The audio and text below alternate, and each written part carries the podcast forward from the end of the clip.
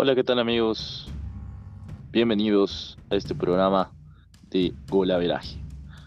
Como siempre, con la actualidad del fútbol, tanto europeo como sudamericano, con las novedades, con las repercusiones de dos torneos que se van poniendo a rojo vivo, ¿sí? Como es la Champions, a su manera, y la Copa Libertadores ya finalizando. También tendemos a la más requerida y no poca no poco importante como es la Copa Sudamericana.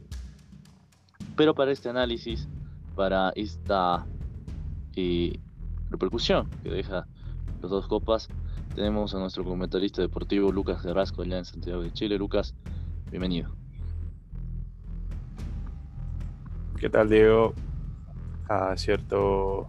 Bueno, interesantes los enfrentamientos de Champions, vamos a hablarlos rápidamente. Y lo que, perdón, lo que nos está dejando las copas de Sudamérica, ¿no? Que también eh, se sienten al rojo vivo. Es así, es así. Eh, va tocando quizás un poco esto de, de lo que va a ser a futuro ya las semifinales y final de la Copa Libertadores, ¿sí? Pero especialmente por eh, cómo se da la situación de los equipos sudamericanos respecto a ciertas limitaciones, pero también eh, ciertas eh, sorpresas, diría yo, con algunos equipos respecto a sus clasificaciones. Pero bueno, sin más, vamos a pasar a, los análisis de las llaves de la UEFA Champions League. Como dijiste, vamos a hacer un análisis rápido, ¿sí? Que estos se jugarán a partir del mes de febrero, pero ya tenemos los duelos eh, previstos y también puestos en la mesa para eh, no perderse, ¿no? Solamente se vienen partidos importantes. Vamos a ir al primero, ¿sí?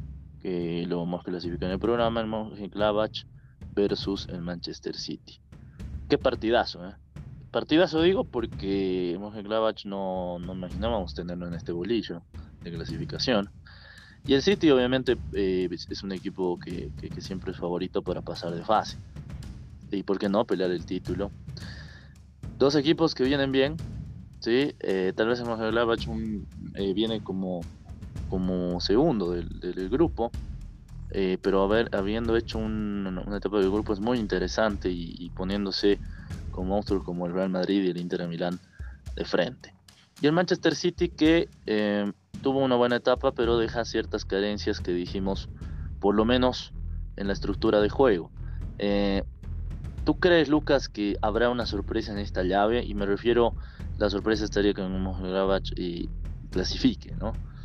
Eh, y segundo, ¿cómo los ves estos dos eh, para estos encuentros, especialmente las estructuras de juego que tienen? Yo no creo que se dé una sorpresa en lo personal. Eh, el Mönchengladbach es un equipo que se ha enfrentado al Inter, que para mí, yo ya lo dije en el programa anterior, no es un equipo grande, no es un equipo con estructura, no es un equipo que pelea las cosas, ¿sí? es un equipo que eh, circunstancialmente eh, terminó, si no me equivoco, segundo en la Serie A, eh, circunstancialmente llegó a la final de la Europa League y no tuvo el peso ni la jerarquía para ganarle, para ganarle el mano a mano, por ejemplo, al Sevilla o a la Juventus. Y me dirán, no, pero es que la Juventus es la Juventus. Eh, la Juventus del año pasado, ¿sí? o de la temporada pasada, mejor dicho, eh, no estaba ni siquiera al nivel, a su propio nivel, como para decir que, fue distinta la cosa.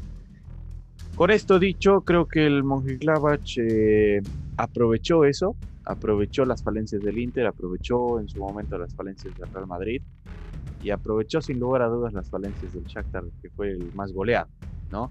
Aún así creo que el Shakhtar no es un equipo que podamos agarrar y decir, bueno, el Shakhtar está al nivel del City, o está al nivel del Inter, o está al nivel del Real Madrid. Aún así yo no le quito mérito a este equipo alemán. Yo dije que el Mönchengladbach para mí merecía pasar y si no lo hacía era la injusticia más grande del fútbol. Eh, y pasó. No me gustó cómo pasó porque creo que se relajó mucho en el último partido y eso sin lugar a dudas demuestra las ambiciones que tiene el, equipo como tal. Además de eso, sumarle obviamente la situación de su entrenador, de Rose, no sé si dice Rose, Rose, no sé, eh, que está tentado por el Borussia Dortmund. ¿Sí? Hoy por hoy el Dortmund está con un entrenador interino hasta el fin de o sea, hasta el fin de año, perdón, hasta enero. Y parece que las negociaciones siguen en contacto con este entrenador, que es vital para el Borussia Mönchengladbach y para la forma en la que juega. Ahora el City se equivoca siempre ¿sí? Tienen eh, esos errores garrafales que ya hablábamos, ¿no? De probar tácticas en, partidos decisivos. Y creo que si comete eso Pep Guardiola, eh, bueno, sin lugar a dudas también está la chance de que se quede fuera. En los antecedentes, el City ha ganado todo. En, los enfrentamientos del 2015, por ejemplo, ganó 4-2, 4-0 y tienen un empate en lo más cercano. No hay mucho que decir de, esta, de esta llave obviamente hay un favorito y hay, un, hay uno que no es el candidato y bueno, va a estar interesante. Perfecto, eh, buen análisis, la verdad. Eh, sí, para mí, dentro de esta llave, si va a haber una sorpresa, tendría que ser que Mönchengladbach y haga un partidazo, ¿no? Eso está clarísimo, pero puede pasar, puede pasar. A ver, vamos a pasar al otro llave. Y mira, en que no, creo que ninguno de los que clasificó se quería enfrentar a este monstruo, como el Bayern de Múnich, y le tocó a la Lazio. Y un Lazio que clasificó, sí, merecidamente, pero le costó. Le toca un equipo que no solo es el último campeón, sino eh, viene siendo el más regular de la Champions, si no el mejor. Eh, esta llave se enfrenta, como ya lo dije previamente, ante un buen equipo como el Bayern y una Lazio que tiene la chance de hacer historia. ¿eh? Muchos me dirán, no, o sea, ya el Bayern ya pasó, no sé, yo para mí esto es fútbol y me he enseñado que, que hasta el menos pintado te puede, te puede sacar, de, no solo de fase, sino eliminarte y, la gloria eterna. Así de sencillo. Sin embargo, creo que el 80% está a favor del Bayern. Eh, y que la Lazio tiene la oportunidad, sí, pero también tiene ciertas limitaciones que no le puedan ayudar en esta llave. Como para enfrentar a este Bayern de Múnich, que repito, es un equipo que en todas las líneas es ordenado y tiene variantes. Le tocó a la Lazio.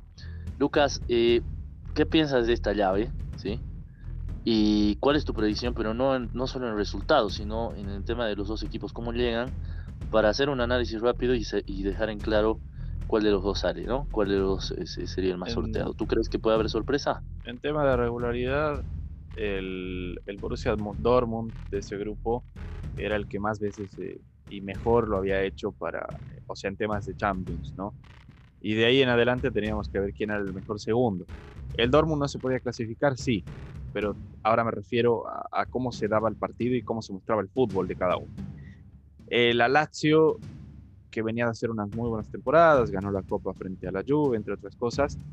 Eh, se cayó, para mí se cayó en las últimas tres fechas porque empató contra el Zenit, empató contra el Dortmund, ¿sí? que ahí puedes decir que no se cayó porque el Dortmund era un equipo eh, superior, eh, y luego empató contra el Brujas, ¿sí? empató contra el Brujas con el Brujas teniendo 10 jugadores en cancha porque tuvieron una roja. De ahí en adelante en la Serie A le va mal. Perdió contra el Gelas Verona, empata con el Benevento, se le vienen partidos durísimos contra el Napoli y el Milan. Eh, y el Bayern Múnich, de alguna forma u otra, sigue ganando, sigue ganando, sigue ganando. Si bien también se relajó, eh, podemos decir que no estuvo Kimmich, no estuvo Neuer, no estuvo Lewandowski, que van a estar frente a la Lazio. ¿sí? Entonces, eh, yo estoy de parte de que va a ganar el Bayern. No sé si le va a costar mucho, pero creo que va a ganar el Bayern.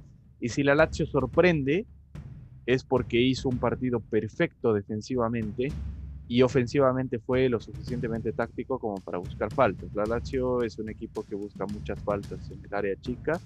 Es un equipo que si tú lo ves jugar, eh, hace, hace, levanta mucho el balón para tratar de buscar una manito, para tratar de buscar una falta o algo que le convenga y bueno, eso es lo que creo que tiene que aprovechar, porque si hay una falencia en el Múnich, es la defensa.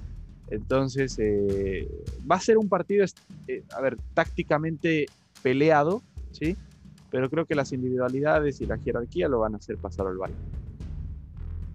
Sí, en la lógica está eso. Bueno, en lo personal me gustaría que haya una sorpresa, no tanto porque no me guste la Bundesliga, pero eh, me encantaría que la Lazio muestre algo. Eh, pero sí estoy de acuerdo contigo, Lucas. A veces las individualidades hacen que estos partidos se sorteen y es lo que tiene el Bayern. Eso está clarísimo. Vamos a pasar a lo que es el Atlético contra el Chelsea. ¿sí? Eh, a ver, este partido igual es uno de los más pintados, ¿sí? porque el Chelsea viene bien, vino de menos a más, hay que dejarlo en claro. Esto con un Lampard que va encontrando ya el equipo. Y el Atlético, que, que viene de, como, como el Atlético, ¿no? Eh, llegando a, a, fase de grupos, pero en esta ocasión con una mediocridad enorme. Yo lo digo mediocridad porque está bien que te cueste, pero hubo partidos que el Atlético se aplazó y, y tuvo la suerte de clasificar. Eh, sin embargo, en otras ocasiones dije que el Atlético es otro a partir de octavos y que creo que estos laves le gustan a Cholo justamente porque son de definición, no son de por puntos y su planteamiento muchas veces le puede servir. Viene con un equipo eh, como el Chelsea que, que, se las va a jugar y va a querer pasar a, cuartos y decir que lo que invertido en plantilla no es en vano. Y el Atlético pasar de fase como, como objetivo. Para mí, esta llave está dentro de las limitaciones de lo que toqué del Atlético. Para mí, esta pareja puede estar para los dos. ¿eh? Puede estar para los dos. Eh, mucho dependerá qué hace el Atlético como hace el Chelsea. Pero es un partidazo. Lucas, ¿qué ves en este partido? ¿Opinas lo mismo? ¿Discrepas? ¿Qué opinión puede dar de los dos equipos? En el grupo A estaban los que nadie quería toparse, ¿no? Porque el Bayern que era el último campeón y que sigue siendo un candidato muy fuerte. Nadie quería, ningún segundo quería que le tocara el Bayern, que le tocara Lazio. Y ningún primero quería que le tocara el segundo Atlético, ¿sí? Porque el Atlético es, es el equipo más difícil de roer, es así de sencillo. El Atlético es un equipo frustrante, es un equipo que no te agrada verlo, ¿sí? A no ser que seas un hincha del Atlético y seas muy paciente. Es un equipo que yo siempre voy a decir aburrido, pero efectivo, ¿sí? Ahora comparto contigo que ha sido mediocre en, la Champions, pasando más que nada por los errores de sus rivales, ¿no? de Lokomotiv y de Salzburgo. Con esto dicho, creo que el Atlético es el peor equipo que le pudo tocar al Chelsea, porque el Chelsea es un equipo muy ofensivo, es un equipo que busca mucho el gol construido a partir de la media cancha con Ziyech, con Giroud, eh, eh, con Werner, ¿no? Werner, olvídate que va a aparecer en el partido porque lo van a marcar hasta el último. Eh, no, es Werner, ¿no? Sí, sí, es Werner. Werner. Werner, sí, Werner. Timo Werner. Sí. Eh, olvídate que va a. Yo creo que ahí la solución de gol va a ser algún cabezazo de Giroud, eh, o una jugada buena de Ziyech o alguna maniobra de Kanté. De ahí en adelante el Chelsea lo va a sufrir muchísimo. Y el Atlético va a jugar a lo que sabe jugar, ¿no? al libreto que conocemos, que, que, es defenderse, tratar de sacar un contraataque, tratar de sacar algo con Joao Félix. Es así de simple. No, es, yo personalmente no espero mucho de este encuentro. Espero que haya uno o dos goles a lo mucho en la serie. Eh, y listo. Y de ahí se queda. El Chelsea en liga no le va bien, perdió contra el Everton, perdió contra el Wolverhampton. Al Atlético podemos decir que le estaba yendo bien hasta la derrota 2-0 frente al Real Madrid. Eh, obviamente sigue puntero, pero, pero se le acaba la racha y no sé si preocupa tanto, pero a, a mí me parece que es algo, algo preocupante. ¿no? Finalmente el Atlético es el Atlético, ya hablamos de la jerarquía que tiene y el Chelsea es un equipo que se está formando y que también debiera demostrar que tiene, que tiene peso. Sí, sí, justamente por eso decía que es un partido equilibrado y que habrá que ver cómo acaba esto, ¿no? Pero, pero bueno, eh, está dentro de las predicciones que tú mencionabas y lo que nosotros igual decíamos hace un momento. Leipzig contra el Liverpool, ¿sí? El Leipzig que, que lo sacó al Manchester United. Lo, lo eliminó. Lo eliminó y, y, está presente en octavos. Tapó mi boca, tengo que decirlo porque no lo esperaba ver acá. Yo esperaba ahí al Manchester. Y juega contra el Liverpool. A ver. Eh, Leipzig tiene la chance de no solo haberse clasificado a último momento de manera, no voy a decir gloriosa, pero sí eh, de manera meritoria, ¿sí? Eh, y se va a enfrentar a un Liverpool que si bien tiene un buen equipo, ¿sí? No ha sido regular en la Champions. Pero las llaves, repito, de octavos ya son otra historia.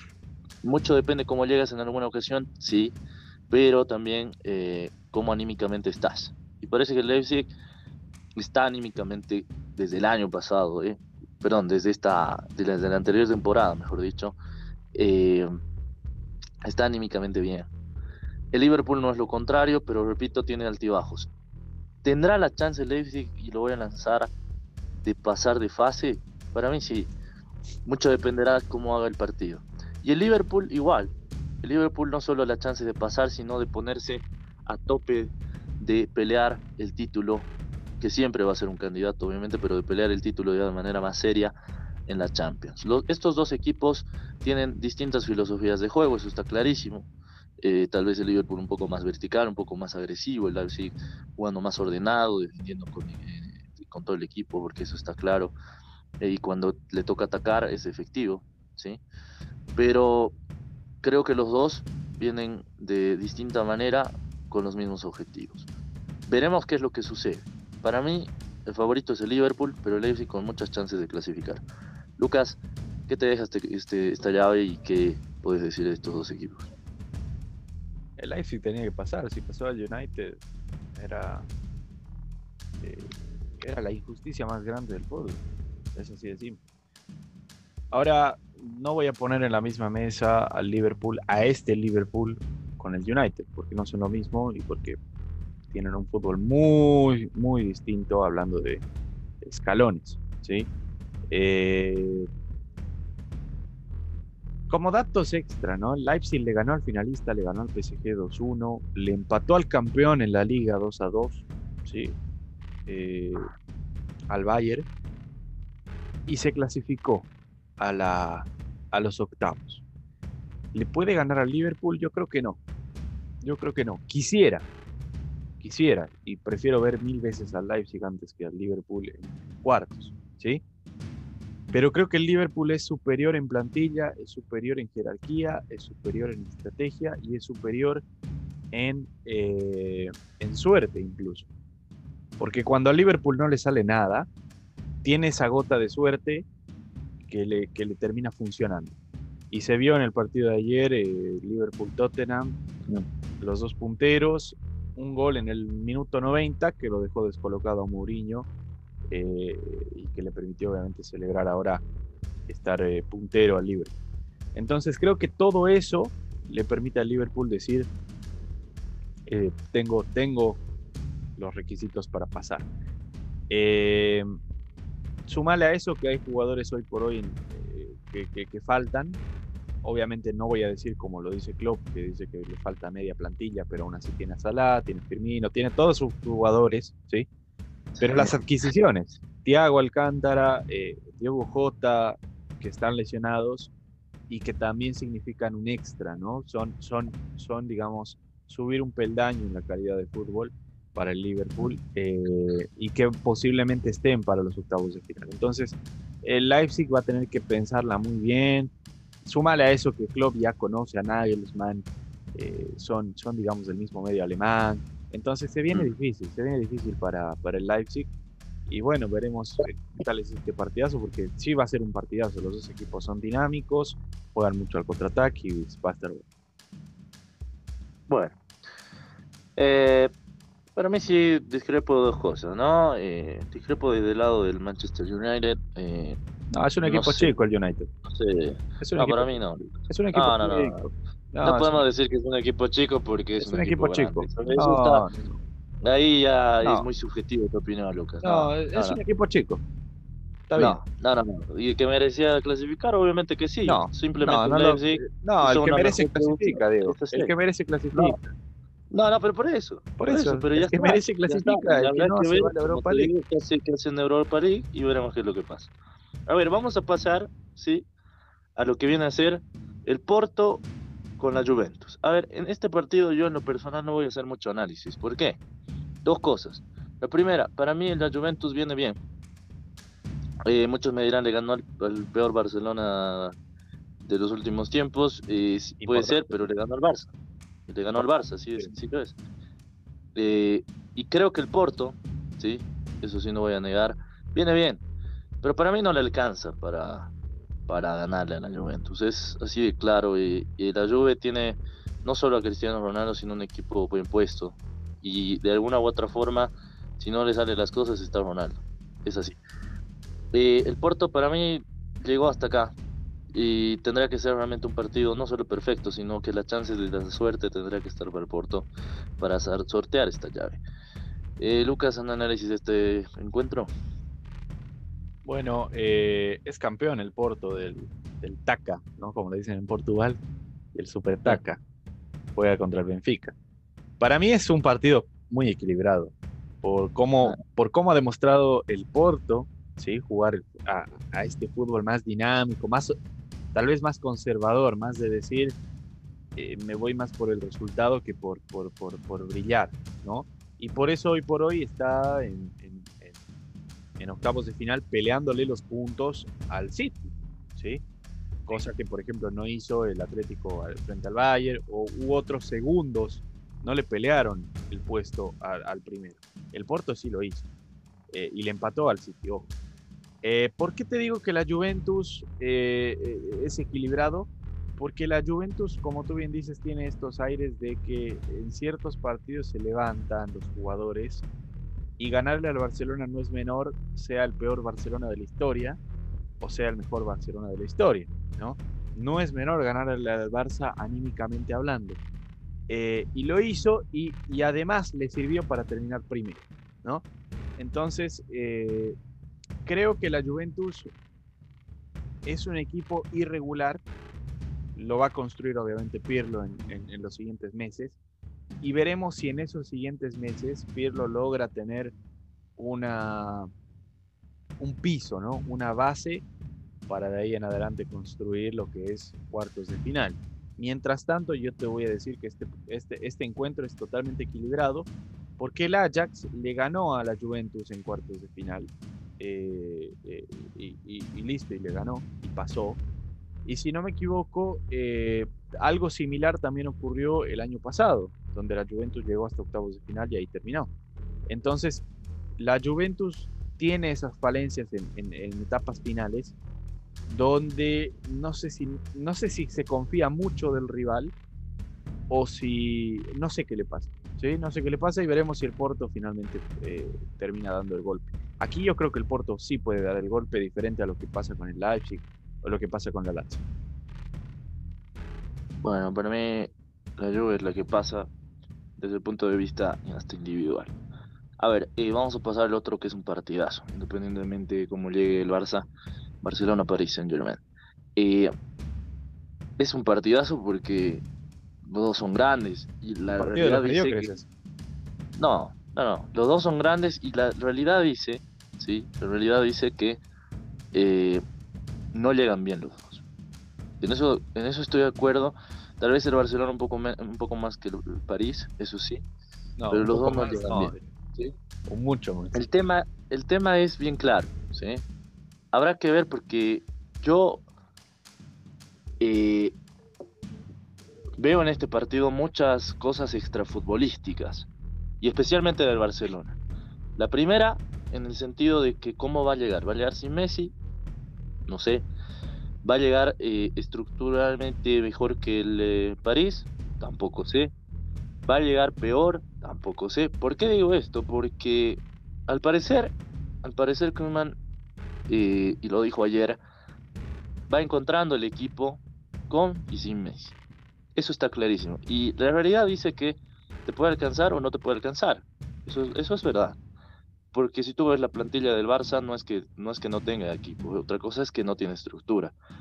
Y de la, manera de lo que es el tema dirigencial, va a influir mucho. Esto es cierto. Se vienen las elecciones del Barça y cuando se juegue en febrero esto, mucho dependerá si la casa está ordenada y si no lo está, podemos asegurar que el París la tiene fácil. En el caso del París, y esto hay que dejarlo en claro, eh, le costó mucho clasificar, pero al final eh, aparecieron las, las individualidades y una de ellas que como no lo veíamos más que creo en muchas Champions, Neymar Jr. apareció. Cuando le exigieron apareció y estuvo ahí. Partidos como, especialmente como, contra el Manchester United y el último que se jugó con el Estambul. Eh, es un gran partido, sí, porque si uno ve el París y el Barça siempre se va a imaginar partidazos, inclusive la gran hazaña que tuvo el Barça con, en ese entonces de, sacarlo al país. Eh, pero cada partido es distinto, cada historia es distinta. Eh, para mí, y con todo el dolor del corazón, porque yo soy culé, eh, tiene más chances, y eso lo tengo que decir, el París de pasar. Pero le tengo una fe al Barcelona, como, como siempre lo voy a tener, de que pueda hacer algo. ¿Sí? en, este, en esta ocasión para mí el París es el favorito. Eh, y habrá que ver qué es lo que sucede. Lucas, un análisis de este partido rápido.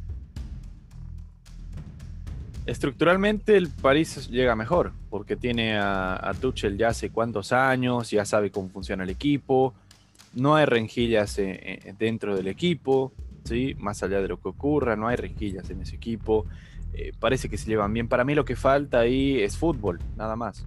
Me hablaban de Mbappé, del mejor, de la promesa, de no sé qué. Mbappé no rinde cuando no está Neymar. Me hablan de. Eh, para mí, Neymar, después de Lewandowski, es el mejor en Europa actualmente. Y la lesión que le sucedió, eh, obviamente lo va a dejar fuera por. bueno, no, no era mucho, ¿no? Finalmente fueron 15 días, si no me equivoco, 20 días va a estar para los octavos.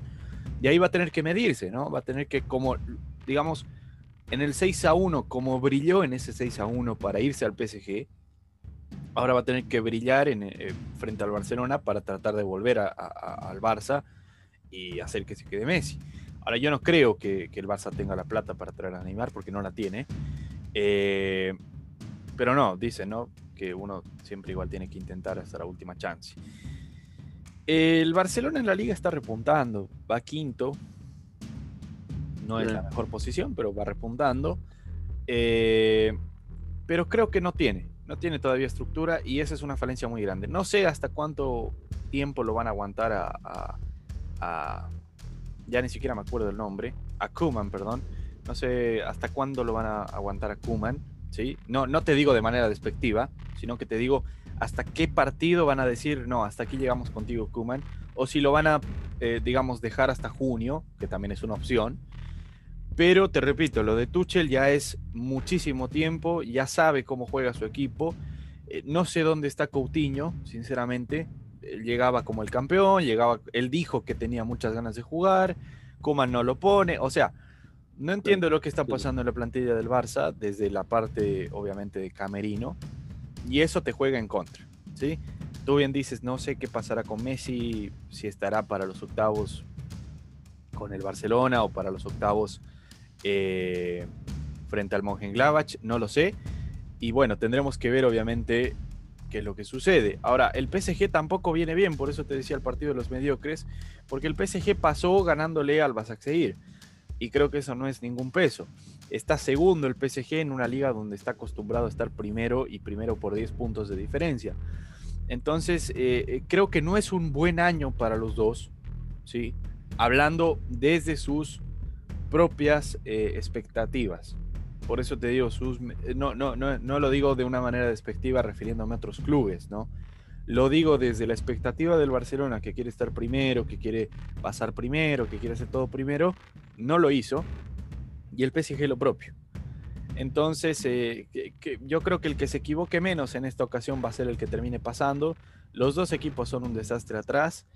Eh, y los dos equipos definen mal. O sea, va a ser un partido muy, muy entretenido de ver, porque va a ser un partido que a mi criterio se va a desordenar en, cierto, en, el cierto paraje. Pero bueno, va, a estar entretenido y como tú bien dices, se convierte casi en un clásico por todas las renjillas que hay, ¿no? El caso Neymar, eh, el caso del 6 a 1. O sea, hay, hay, hay una historia previa en este Barcelona PSG que obviamente va también a calentar el encuentro. Eso sí, veremos qué es lo que sucede. Hay mucha, es lo que tú decías, Lucas, hay mucha, dentro de este partido hay mucha historia, pero a la vez también hay muchas dudas. Y ¿Qué puede pasar con el Barça? Si, si Messi se va al City, que es lo poco probable, que dice que vaya al, al, París, que es lo más probable, o que se quede, que venga a animar al Barça, pero no hay economía. O sea, realmente es todo, todo un eh, todo un drama, una novela en realidad, no solo por Messi, sino también por otras situaciones que se va a dar en este encuentro y que como vos bien lo decías, si bien los dos no llegan bien, el París tiene un poco más de estructura y en la teoría debería sortear este partido. Pero digo en la teoría porque todo puede pasar y eso está clarísimo. Vamos a pasar ¿sí? al partido que no sé si se lo esperaban, pero va a ser un gran partido. El Atalanta contra el Real Madrid. ¿okay? El Atalanta que clasificó bien, pero vamos a tocar un temita ahorita que no sé si le toque la estructura, lo más probable puede ser. Eh, y el Real Madrid que viene mejorando teóricamente, habrá que ver cómo llega hasta el mes de febrero. Dos equipos de los cuales eh, al último se acordaron de poner toda la carne al asador y clasificarse. Por el lado del Atalanta sí tuvo una buena etapa de grupos con algunos altibajos, hay que decirlo, pero el Real Madrid empezó mal y terminó primero terminó primero porque hizo las cosas bien al último. Eh, cuando uno ve el Atalanta en el Real Madrid, dice el Real ya está dentro. Eh, pero esto no sé, porque el Atalanta ha demostrado que es un equipo con ciertas limitaciones en algún momento, pero que te puede plantear partidos interesantes. ¿Dónde va el problema? El problema está que el Papu Gómez no continúa más en el Atalanta la siguiente temporada. Sí, lo dijo y lo dejó en claro por ciertas diferencias que supuestamente tuvo con el entrenador. Y, lo que dejó en claro es que eh, se, iban a saber en el momento que él salga del club. La, cosa es la siguiente, obviamente el Papu no es todo el equipo, pero sí es parte fundamental de la estructura que tiene eh, este equipo del Atalanta, más que todo no solo en, en, lo táctico, sino también en lo emocional. Siempre ha sido y es capitán del equipo, y en algunas ocasiones ha estado donde tenía que estar en momentos clave.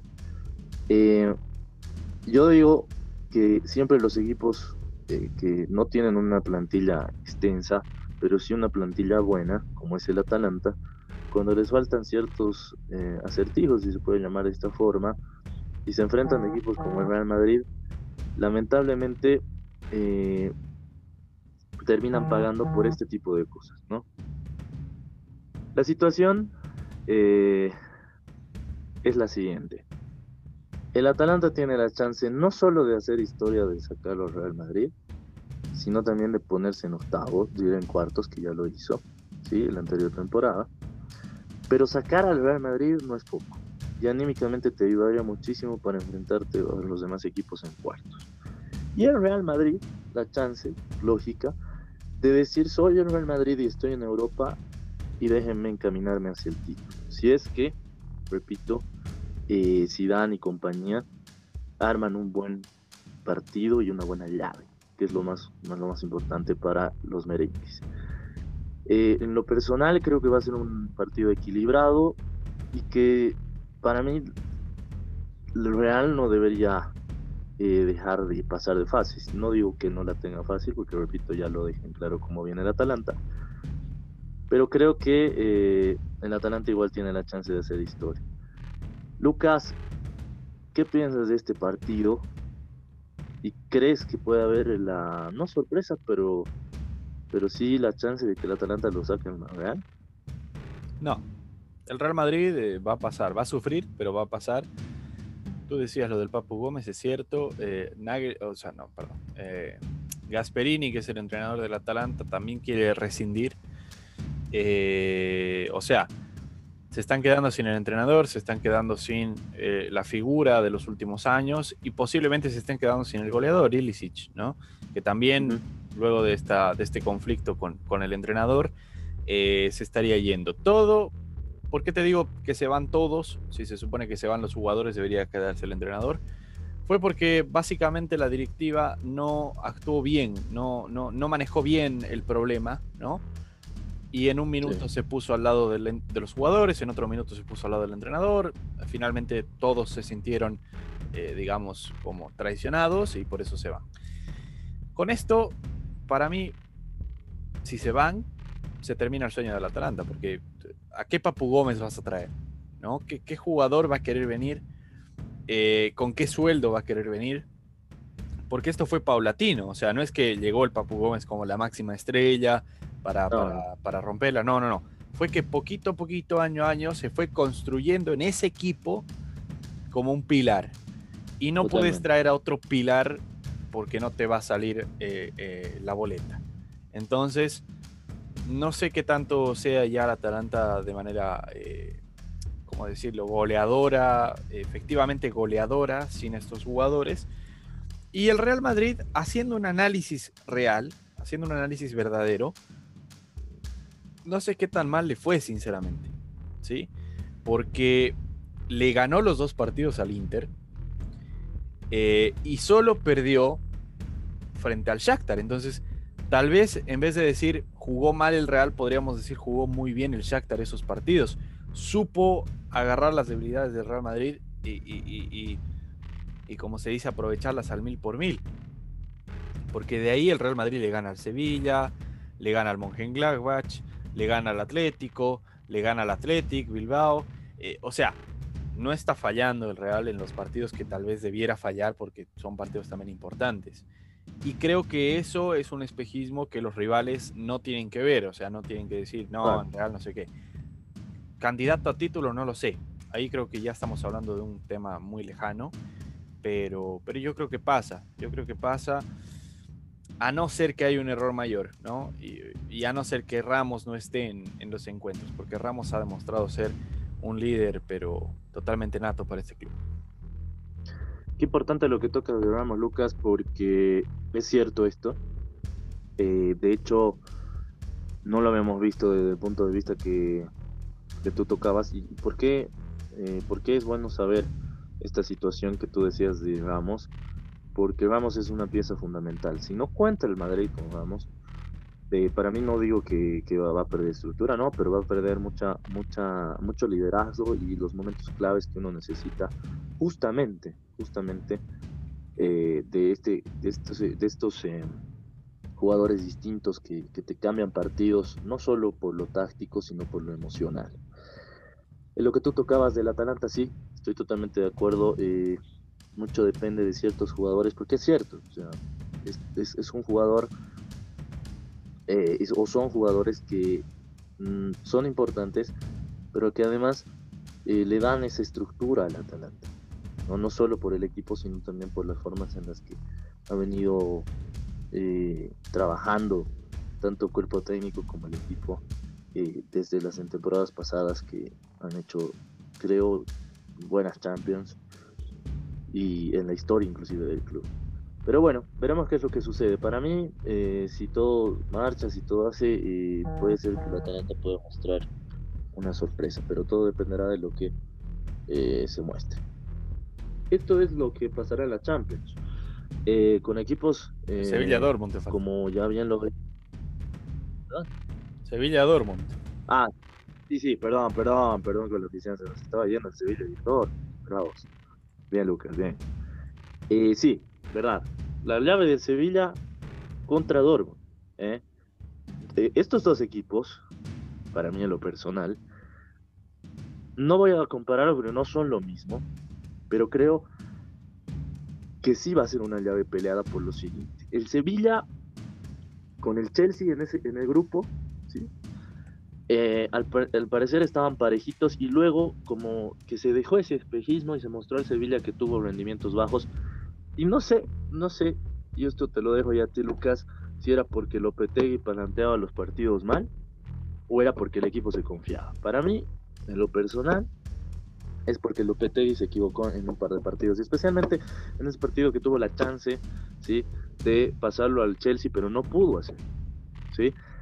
Eh, y por otro lado, el Borussia, que sí se clasificó bien, pero que tuvo igual esas limitaciones de un equipo joven, que viene todavía formándose, que muestra que tiene mucho potencial característico del Borussia muchas veces en, los equipos que tiene, pero que te, no te garantiza si realmente en algún momento de las llaves como este, esta de octavos, eh, tenga esa solidez como para clasificarse. Es un partido parejo, es un partido parejo eh, por los dos lados. Sin embargo, yo creo que la chance está para el Borussia, en dependiendo de lo que haga. y de, su máximo goleador, que creo que ya llega, eh, este, se me va el nombre, ayúdame Lucas con el... Haaland. Llega Haaland y la realidad dice que si Haaland está inspirado y el equipo juega bien, puede pasar con el Sevilla. No estoy menospreciando al Sevilla, ojo, que sé que tiene todas las chances igual de hacerlo, pero creo que el Borussia, haciendo un partido inteligente, puede lograr esta situación.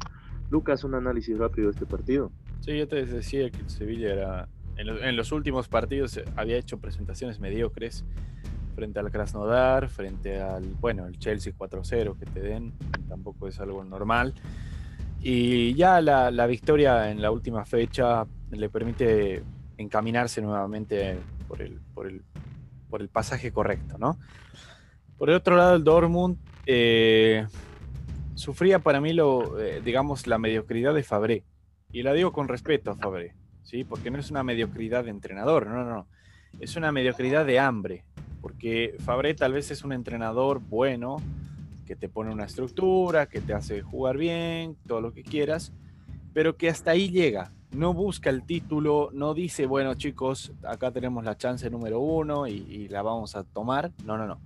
Fabre busca el partido a partido, normal, pasito a pasito, y eso no le conviene al Dortmund actualmente, porque te repito, el Dortmund tiene una plantilla con un potencial tremendo de, de, incluso de este año, de hacer cosas grandes este año, eh, y no le estaban aprovechando.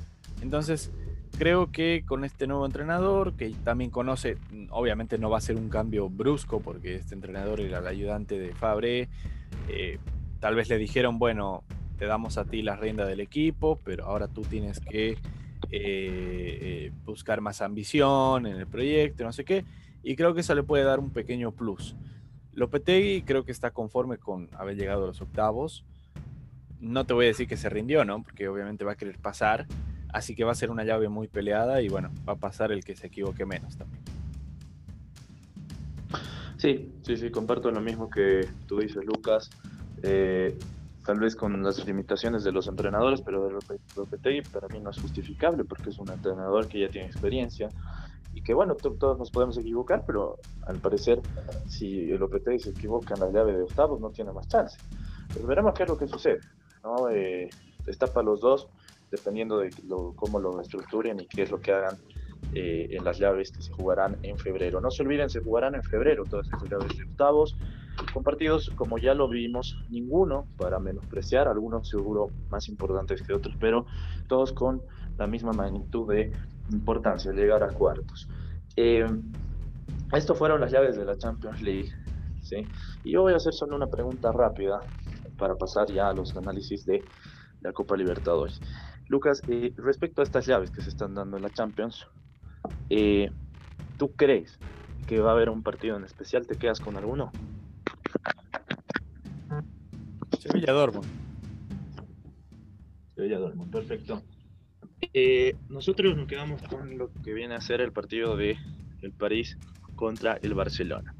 A ver, vamos a pasar ahora sí a lo que son los, las llaves de cuartos de final para pasar a las semifinales de la Copa Bristol Sudamericana, perdón, Copa Libertadores de América. A ver, eh, se han jugado el día de ayer el partido con Boca Racing, el partido de ida, que lo ganó Racing 1 a 0. A ver, eh, en lo personal, sí me esperaba tal vez que Racing pueda ganar, tengo que decirlo, porque realmente Racing viene siendo partidos interesantes y jugando de manera ordenada. ¿sí?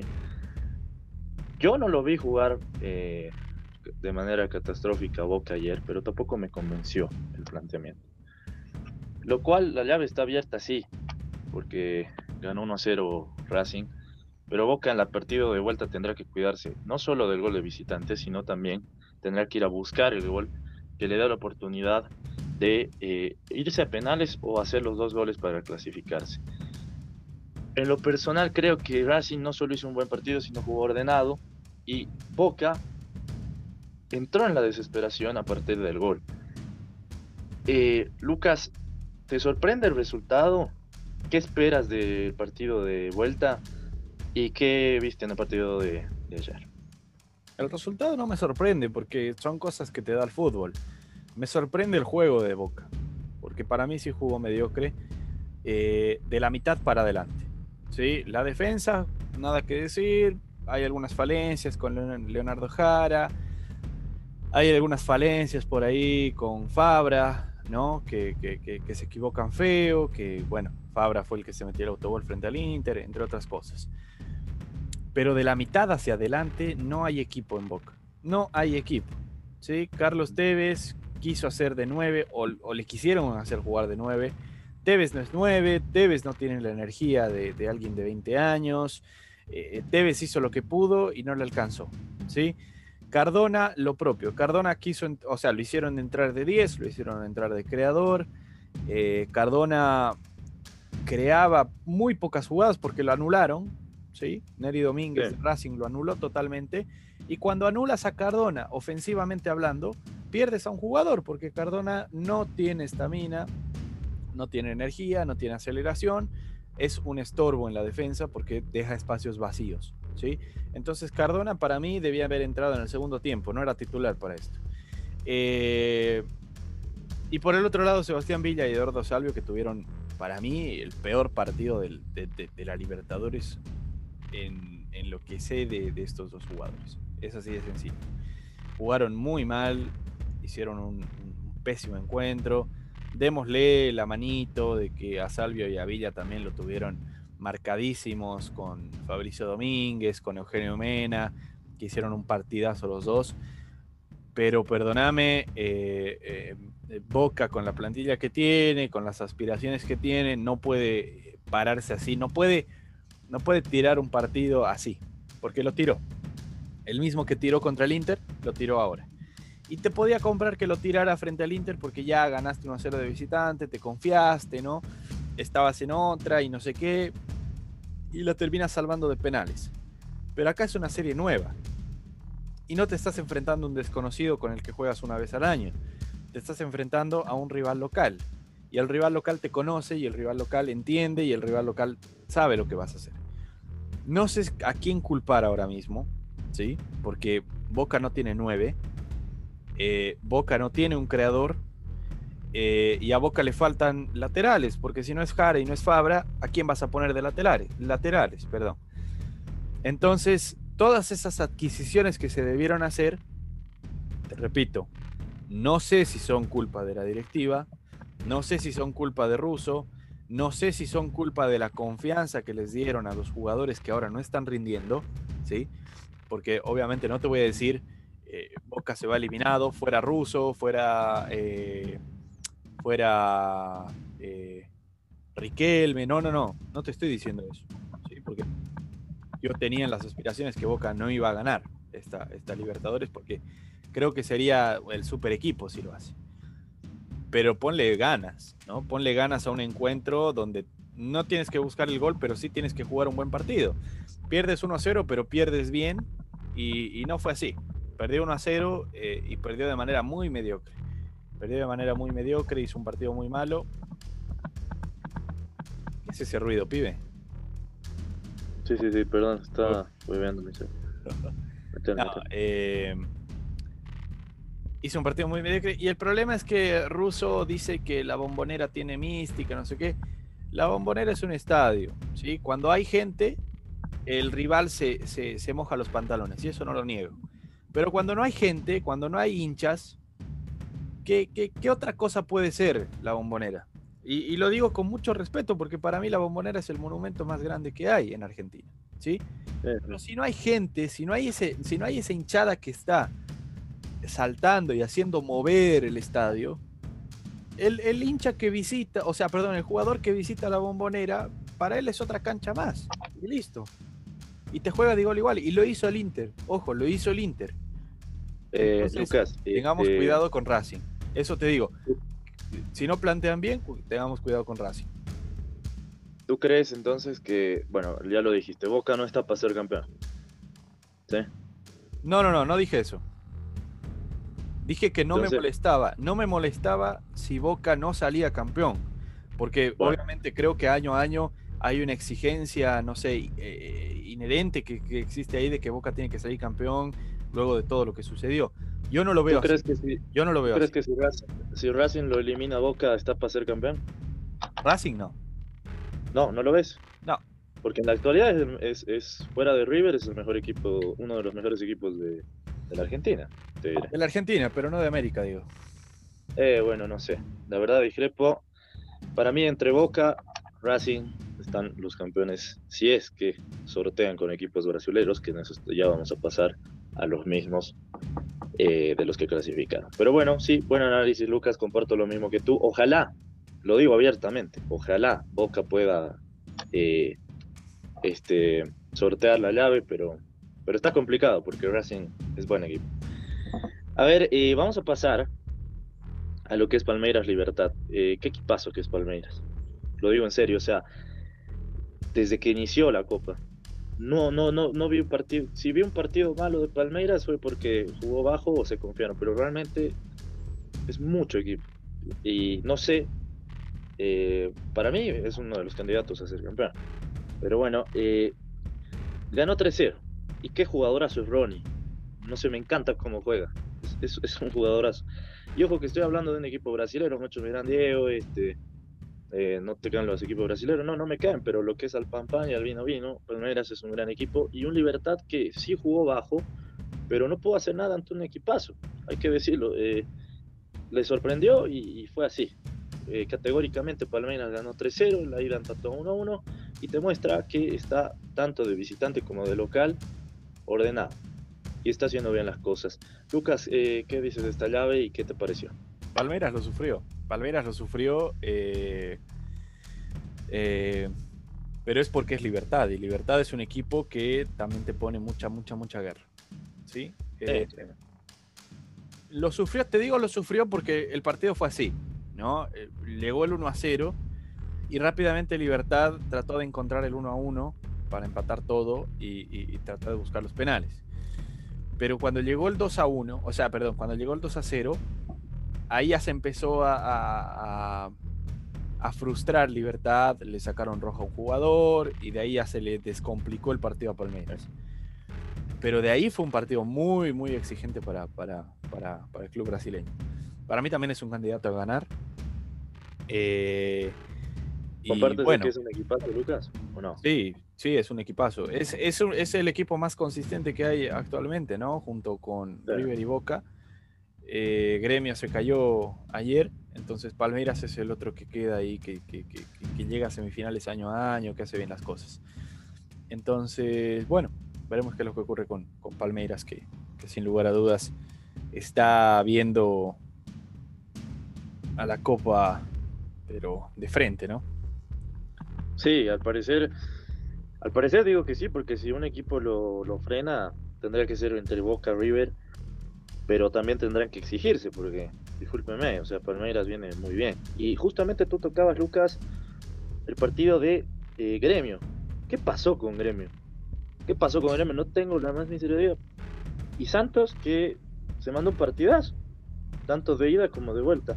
Eh, quiero decir de verdad que Cayo es un jugadorazo. Lo digo en serio, me dejó loco Cayo, de verdad. Eh, se mandó doblete y tengo que decir que además de eso, jugó muy ordenado a Santos. Le costó al principio el partido a Santos, ojo con eso, le costó. Pero luego No, se mandó, se mandó, es que le costó, los primeros minutos No. le costó a Santos, sí. pero sinceramente... a los 10 segundos, Diego. No, no, pero le Marcó a los 10 partidos. segundos. No. No, no, espera, espera un ratito. De que le costó, le costó, tú puedes seguir ganando 1 a 0, pero no te garantiza que el partido va a estar cerrado. Después se desenvolvió y eso está buenísimo. A los 16 marcó el segundo, pero hay que ser sinceros en que jugó un partido, ¿sí? Jugó un partido excelente para mí, pero le costó al principio. Pero repito una vez más, ¿qué le pasó a Gremio? No tengo la más mínima idea. No tengo, porque eh, puedo decir que en grupos mostraba esa inconsistencia hasta que lo frenó al Inter de Porto Alegre, pero después no, no vi esa, esa producción. Tal vez vimos un espejismo de Gremio, ya me dirás tú respecto a tu opinión de lo que le pasó al al Gremio, pero Santos, hay que ser sinceros, eh, creo que tapó la boca, al menos mía. Eh, no lo considero mejor que Palmeiras, pero sí tengo que decir que se, se mandó una buena llave. Eh, está clasificado a semifinales, tenemos ya dos equipos brasileños. Habrá que ver quiénes se van a enfrentar a los mismos. Eh, un análisis de este partido, Lucas. Gremio jugó a lo boca. A lo boca de estos últimos partidos. Porque no, no, hizo nada. No entró en el partido. No se recuperó. No, generó. En los últimos minutos, ya cuando el partido estaba 3 a 0, eh, metieron a, cinco delanteros. Los cinco delanteros no hicieron más que un gol en, el, ya lo último, ya en los últimos 10. Entonces me preocupa lo que le pueda pasar a Boca, te digo, en la vuelta de la, de la Libertadores, porque si, si Russo dice confío en la bombonera antes que decir voy a trabajar con los jugadores, me preocupo. Me preocupo porque la bombonera no te va a marcar el gol, la bombonera no te va a ni siquiera te va a alentar porque no hay gente, no hay gente. Entonces, saquemos un poquito eso de lado, ¿sí? Pensemos que estamos jugando como en la Champions sucedió, que estamos jugando en Portugal, que estamos jugando en Alemania, en una cancha que no es de nadie, y pongámonos las pilas, porque va a pasar lo que pasó con Gremio. Gremio se confió demasiado, creo yo, eh, de ese 1 a 1, y para mí Santos fue siempre superior. Luego del 1 a 1 me di cuenta de que Santos era superior a Gremio a mí me agrada Gremio, no al punto de, decir que lo lamento, ni mucho menos, pero me agradaba Gremio y bueno, creo que Santos pasa, pasa muy bien de, ronda y bueno, como tú decías, eh, Gallo se manda un partidazo. Sí, sí, qué jugadora, ¿no? Em, bueno, sí, lo que tú decías, Lucas, eh, es cierto, este, el tema de las localidades, deberíamos ir nosotros a la bombonera entonces, ¿no? Ah, es una broma, pero... Claro, claro.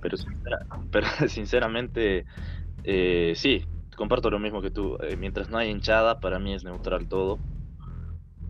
Y habrá que ver, habrá que ver qué, qué planteamiento dan los entrenadores, no solo el de Boca, sino como tú mismo lo decías, eh, los mismos equipos brasileños que a veces, ¿qué es lo que sucede? cuando clasificas de esta manera, como lo hizo Palmeiras, como lo hizo Santos, eh, es bueno, obviamente, porque te da esa confianza y te dices, estoy a nada de llegar a la final. Es que... Pero también, y eso hay que dejarlo en claro, y te, a ver, en algunas ocasiones te, hace confiar al máximo. Esperemos que no sea lo caso de los dos equipos.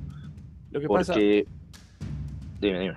Lo que pasa es que los brasileños saben jugar de visitante, ¿no? Con público me refiero. Entonces, ahora, ahora ponle que saben jugar de visitante y no hay público. Entonces, para ellos es jugar un partido normal y eso lo saben hacer muy bien. Entonces, eh, para mí eso también fue lo que influyó, por ejemplo, en el partido de Libertad, por ejemplo, en el partido, bueno, en el de Gremio Santos ya es otra cosa, ¿no? Porque son igual eh, rivales locales. Pero, pero creo que eso también influye.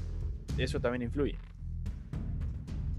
Bueno, sí, eso, eso es cierto. El tema de la, de la repito, de la gente, del público, del aforo de gente que puedas tener en un estadio, siempre va a ser importante, especialmente para el local. Eso es cierto. Pero si bien, em, digamos, tiene una relevancia, no significa que eh, este, los equipos no se pongan las pilas a partir de semifinales, porque también lo que tú decías está en juego no que clasifique, sino llegar a una final. Pero obviamente en el caso de Boca, por ejemplo, tiene que jugar eh, recién un partido, así que tendrá que pensar en eso. Eh, vamos a pasar al que se va a jugar el día de hoy, que es River contra eh, Nacional. Tú me dijiste el anterior, Lucas, que ya sentías que River estaba dentro. se juega en Uruguay. en lo personal, creo que River tiene la llave en un 80% adentro, pero le voy a dar el 20 a Nacional porque eh, no solo porque esto es fútbol, porque todo puede pasar, creo que la gente lo tiene claro eso, sino también eh, habrá que ver qué hace Nacional respecto a ese partido. Tendrá que hacer un buen partido, sí. No sé si perfecto, tal vez, pero tendrá que hacer un buen partido para, para querer entrar a semifinales y esperar que River no te haga uno, porque si te hace uno ya te destrozó el partido, eso está clarísimo. Será un buen, de todas maneras yo creo que va a ser un buen partido, sí, porque Nacional siempre entrega todo y River, bueno, seguro hará lo suyo. Eh, un análisis rápido de este partido, Lucas, que se juega el día de hoy. Penal para River. no, mentira. Estás hablando. Eh, no. no, un equipo que en 270 minutos no ha hecho un gol, refiriéndome a Nacional, eh, porque en la, en la ejecución contra Independiente terminó 0 a 0 los dos partidos. Es preocupante. Es preocupante ahora pedirle que en 90 minutos haga dos goles, ¿no? Eh, y por eso te decía que no, no lo veo dentro, porque Nacional eh, en su juego ha sido mucho más defensivo, ha sido mucho más conservador, ha sido mucho más de no me metas gol, y yo si te puedo meter el gol bien, y si no nos vamos a penales y ahí te gano con mi arquero. Eh, y no le resultó, River marcó, yo creo que River va a hacer un gol más, ojalá el VAR no, no intervenga en ese gol. y nada, por eso te digo, ahora, ahora hay que ver cómo va a ser este River Palmeiras. ¿Por qué te digo esto? Porque de verdad, si Nacional pasa, si Nacional pasa, le dedico un programa entero a Nacional. Porque de verdad, estoy con la seguridad de que no va a pasar. Y me duele y me molesta, pero estoy ya con la seguridad de que no va a pasar. Entonces. Pero eh, Lucas, no, te, no, no, no, muestres tu odio arriba de tan gigante como lo muestras ahora, por favor. No, es que no es odio. No, no, no, no es odio, es estadística. O sea, por partido le dan un penal por VAR. Por partido le dan un penal por VAR. Entonces, no, ahí yo no estoy diciendo nada. Yo no estoy diciendo nada. Estoy diciendo que por partido le dan un penal. Ahora veremos ahí si hay alguna otra cosa y no sé qué, pero eso le funciona también a River, ¿no? Le permite ponerse al frente. Bueno. Sí, sí, sí. O sea, en el tema del análisis que vos dices de Nacional, haciendo los cálculos fríos muestra que sí, le cuesta hacer un gol. Y hacer dos eh, lo llevaría a penales. Hacer tres ya más sería épico. Yo comparto lo mismo que tú, porque además no solo tendría que hacer los tres, sino tendría que eh, mantener el arco en cero, lo cual es, con, es, difícil cuando estás volcado al ataque, que va seguro va a tener que hacer Nacional esto, porque es, lo lógico. Veremos qué pasa, va a ser un buen partido. Vamos a pasar a la Copa Sudamericana, ¿sí? los cuartos de final. Vélez, la Católica. ¿Qué pasó con Católica? No entiendo. Igual no, no, no me entra. Eh, estaba haciendo, creo, una buena producción pero termina eliminado.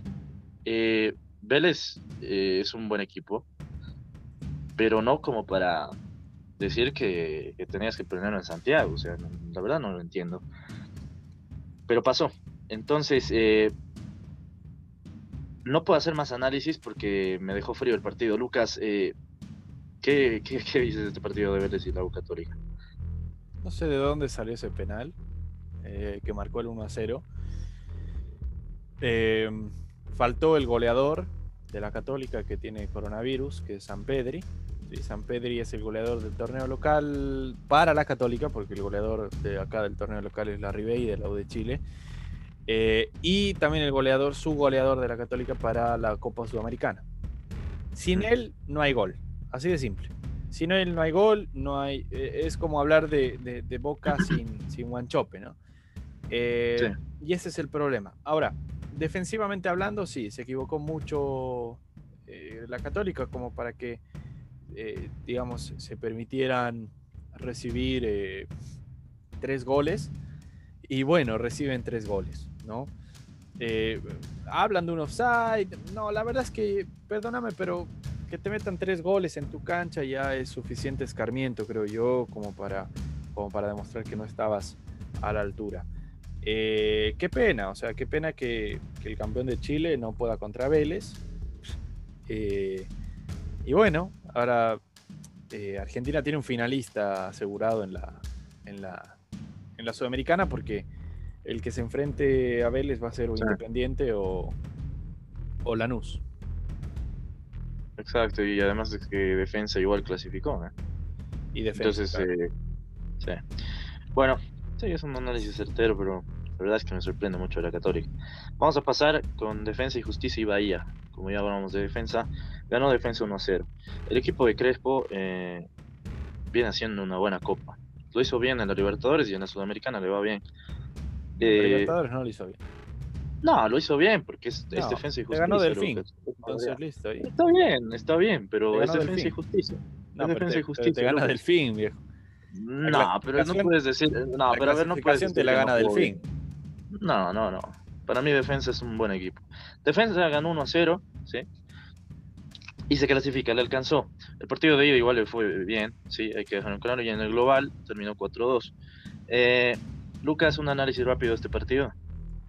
No, un buen partido meritorio para, para Defensa y Justicia, que no jugó bien en la Libertadores, pero que ahora está jugando bien en la Sudamericana. Así de simple. no, pero a vos, tienes que se me a llamar el Contreras, Lucas, porque. Pero es que no jugó bien. si no pasaría.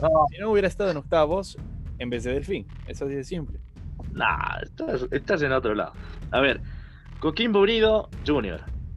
Eh, te la paso a ti y luego yo hago el análisis. Pasó Junior, ¿eh? No, pasó Coquimbo. En el análisis del 2 a 2. Pasó Coquimbo, digo. Sí, pero el global tenés razón. Ok. Sí, ya. o sea, fue un partido muy inteligente para Coquimbo Unido. Eh, perdió, es cierto, perdió, pero perdió 1 a 0, no perdió 3-1 como, como la Católica. Eh, y eso obviamente que, digamos que le permite pasar. Ahora, una campaña de otro, de otro mundo para Coquimbo Unido, que no es un equipo copero, que no es un equipo que no tiene absolutamente nada que perder, y lo demuestra. Esta es su primera semifinal de, Sudamericana. Eh, y bueno, quiere seguir haciendo historia, ¿no? Creo que de acá todos son candidatos menos Coquimbo Unido. ¿Por qué te preguntaba Lucas? Porque es el único representante irónicamente de, Chile en una Copa Internacional. Eh, y es, no es un equipo que sea renombrado. Tú me decías que Coquimbo es un equipo medio, sino bajo. Eh, y como tú lo mencionabas, es, sí, es meritorio llegar a semifinales de la Copa Sudamericana. Em, como tú dices, no es, no es un, no es, obviamente no es un candidato a la Copa, sí, a ser campeón, pero cuéntanos rápido, eh, ¿cómo viene Coquimbo Unido a la liga? ¿Cómo lo conocen allá en Chile? No, Coquimbo Unido es un equipo que ascendió hace no muy poco y ahora mismo está penúltimo peleando el descenso. Entonces, si es que gana la Sudamericana, va a ser un equipo posiblemente descendido que ganó la Sudamericana. Eh, eh, está, está fregado, ¿no? Ahora, obviamente tiene un partido menos, que eso lo puede poner un poquito más arriba, pero pero sí, es, es, un equipo que no, está acostumbrado a terminar arriba. Eh, no. Cuando lo hace, como lo hizo para clasificarse a Sudamericana, es un logro mayor. Y bueno, son ese tipo de situaciones, ¿no? Ahora, obviamente, bien por Coquimbo Unido, lo repito. Eh, ojalá que haga bien las cosas frente a Defensa y Justicia, que es un rival muy difícil. Pero claro, si superas ese rival, te metes en la final y bueno, ya haces historia. Eh, Coquimbo es de, de, la región, ¿no? De, Coquimbo. Ok. Perfecto. Eh, hoy se juega Independiente Lanús. Eh, recordemos que en el partido de empataron 0 a 0. Y bueno, mucho análisis respecto a esto. Creo que Independiente tiene las de ganar, pero Lanús es un buen equipo. Lucas, eh, ¿qué dejas de este partido? ¿Qué esperas? Es un partido complejo, eh, muy parejo. Y, yo creo que esto tenía que haber demostrado Boca frente a Racing, ¿no? Un partido muy parejo. Pero no lo hizo. Voy a seguir hablando cada vez que pueda de Boca y de lo mal que jugó. Pero bueno, este partido de la Lanús Independiente se viene bueno. No tengo un favorito, porque como te digo, para mí están jugando muy parejo los dos. Y bueno, tendremos que ver eh, quién termina haciendo menos errores o quién termina sacrificando un poco más para pasar a, la, a semis. Ok, antes de llegar al final, porque ya hemos analizado las copas, en las tres que, que, se están jugando y que se van a jugar además en febrero, como decíamos los Champions, eh, vamos a pasar una ronda de preguntas que te voy a hacer, Lucas, concretas. ¿Te animas a decir, eh, ¿te a decir que ya tienes tú un candidato a ser campeón de la Copa Libertadores? No. Creo que está. Para mí el candidato es eh, o Boca o brasileño por un tema de gustos y por un tema de lo que me ha mostrado el fútbol eh, de Brasil. Ya, o sea, son tus predicciones, pero no te animas a decir uno en específico. Es que creo que Palmeiras y Santos están muy parejos, que son los brasileños en semifinales, ¿no? Creo que los dos han, han, demostrado, han tenido su partido en el que demostraron que tienen para ser campeón. Eh, eliminaron, eh, bueno, Palmeiras tal vez no tiene el camino de, campeón, ¿no? Porque si es que elimina uno, tiene que hacerlo ahora frente a River, pero Santos eliminó un candidato que era gremio, entonces creo que eso también le da un poco de peso a, la situación. ¿Y a Boca por qué lo metes?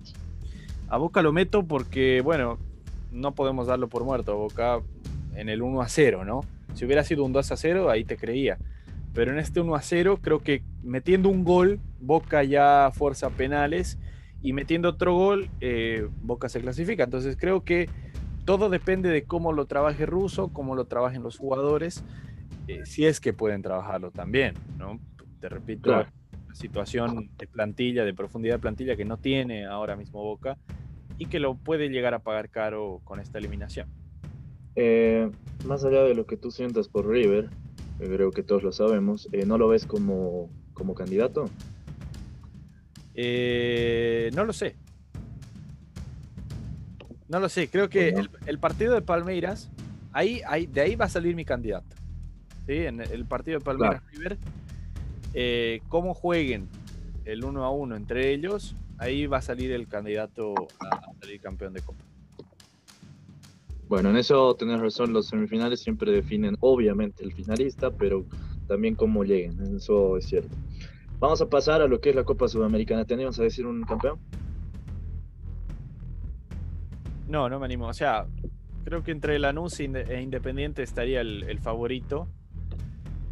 Eh, de ahí en adelante todos son, digamos, no favoritos, ¿no? Vélez, eh, Defensa y Justicia, Coquimbo Unido, que son equipos tal vez con un nombre mucho más inferior a Lanús o a Independiente, que, que ya saben de ganar esta copa hace no mucho. Entonces creo que ahí está la cosa. A mí me gustaría que la... No, no, no, mentira, no. Eh, a mí me gustaría que la ganara. Eh, no sé, no sé. Podría ser Independiente, podría ser. Podría ser eh, Lanús. No, no, lo sé, se fueron los candidatos, digo, para mí. Así de Bueno, vamos a pasar a lo que. ¿A qué equipos te animas a decir que ya están en cuartos de final de la Champions League? Uy. El PSG. Ok. El, a ver, déjame ver. Ahora sí. El Bayern Múnich, el City. Me la juego por el Chelsea en esta ocasión. Creo que va a ser bien las cosas. Eh, por un tema de gustos me la voy a jugar por el Leipzig, pero sé que el Liverpool va a pasar. Em, el PSG, como te dije, el Dortmund y el Real Madrid. Perfecto. Y em, bueno, sé que es pronto, pero un campeón de la Champions. No, muy pronto, muy pronto. Muy pronto. Creo que, creo que el Bayern podría ser la, de nuevo lo que hizo, por ejemplo, el Real Madrid, ¿no? No hace mucho. De ahí, otro que se le acerque, no lo veo. No veo uno que se le acerque ahora mismo. Sí. Es, es el análisis frío, ¿no? Pero, como digo, esto es fútbol. Bueno, eh, la última pregunta. Este, y lo que podemos ver dentro de lo que está pasando. ¿Qué te dejó la Copa Libertadores? Eh, ya estamos cerca de la finalización, pero ¿qué te deja y qué te dejó con lo que se jugó desde, desde que se inició post pandemia? No, obviamente que a uno lo entretiene, ¿no? En este tiempo, en estos tiempos tan, tan, tan raros, tan complejos. Son partidos entretenidos, nunca defraudan, falta la gente, eh, tal vez haber hecho una organización un poco más neutral, creo que hubiera sido también muy importante. Hacer series de uno, jugar solo un cuarto de final de ida y nada más. Eh, pero creo que son detalles y bueno, finalmente vamos a tener ya no en, un mes, si no me equivoco, el campeón de la, de la Copa Libertadores y, creo que mal que mal se ha llevado bien la Copa y se ha hecho bien la, la organización. ¿Tú crees que haya gente para la final de la Posiblemente. Libertadores? Porque la Comebol lo dijo. ¿eh? Posiblemente, sí. Sí, tienen que llenar eh, el estadio de la final. Obviamente, por ejemplo, en el se, criticó un poquito, se criticó un poquito que en la final de la Champions no hubiera gente, ¿no? No hubieran 2000 personas en un estadio tan grande. No hubieran 2000 personas, 1000 personas. Qué cosa que yo creo que acá en la Libertadores sí se va a poder hacer más con, con el contexto de la pandemia, que ya va a estar un poco más reducida, ¿no? Eh, yo creo que mil, dos mil, tres mil personas está bien.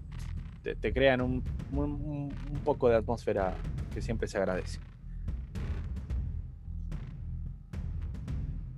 Bueno, Lucas, eso es cierto, eh, pero también a veces están las complicaciones.